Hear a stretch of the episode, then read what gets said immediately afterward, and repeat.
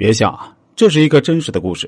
今天打算，再跟大家讲述一个我给别人做人生策划的经历。话说现在年轻人的压力啊，确实是非常大的，特别是九零后啊。以前我们都说八零后压力大，其实公平的说呀，八零后啊还赶上了互联网这趟快车。比如这拼多多的老板黄峥，今日头条的老板张一鸣，滴滴的老板程维，大疆的老板汪涛，都是各自领域的超级牛人。相对来说，九零后想要入局互联网这个领域啊，就有点太晚了。当然，在实体产业中想要入局也是很不容易的。我们十年前就听到很多八零后家喻户晓的创业者，但现在几乎没有听到过九零后非常优秀的创业者。有时候想一下，在体育领域不是也如此吗？比如足球场上现在最厉害的，居然是梅西和 C 罗两个八零后。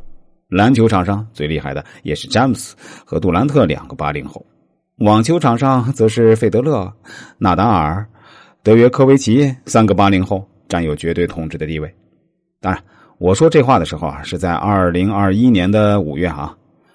我们中国体育史上最成功的三个运动员也是八零后，分别是姚明、刘翔和李娜。今天要跟大家讲述的这个故事的主人公。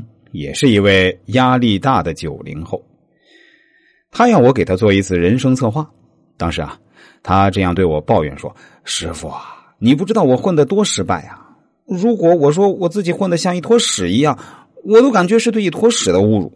实际上，我混的远不如一坨屎。” 听到他说这话的时候，我都要笑喷了。严格说，我当时嘴里正嚼着一块巧克力，补充点能量呢。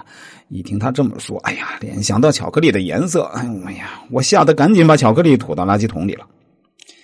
我对他说：“你可以先描述一下自己的情况。”他于是对我说：“自己来自江西省上饶市，属于个纯屌丝，除了会走路、会呼吸，没有其他特长。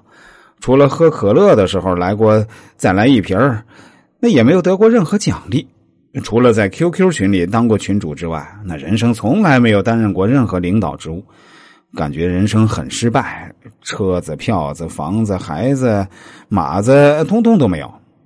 我当时心想：糟了，这遇到一个德云社的编外人员了。于是啊，我结合一下他的情况，对他说：“其实广东不一定适合你啊，你倒可以去浙江那边试试。而且你们那边不是距离浙江很近吗？”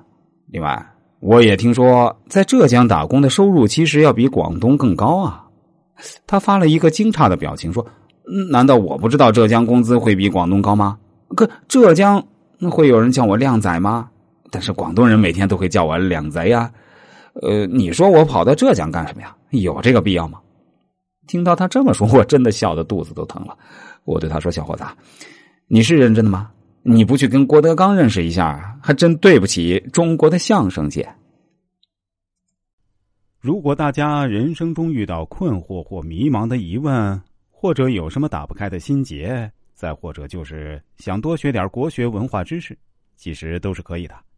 您只需要添加一下我的 QQ 号：六五二二零四五九八，这是一个九位数的 QQ，大家数一下，是不是九位数？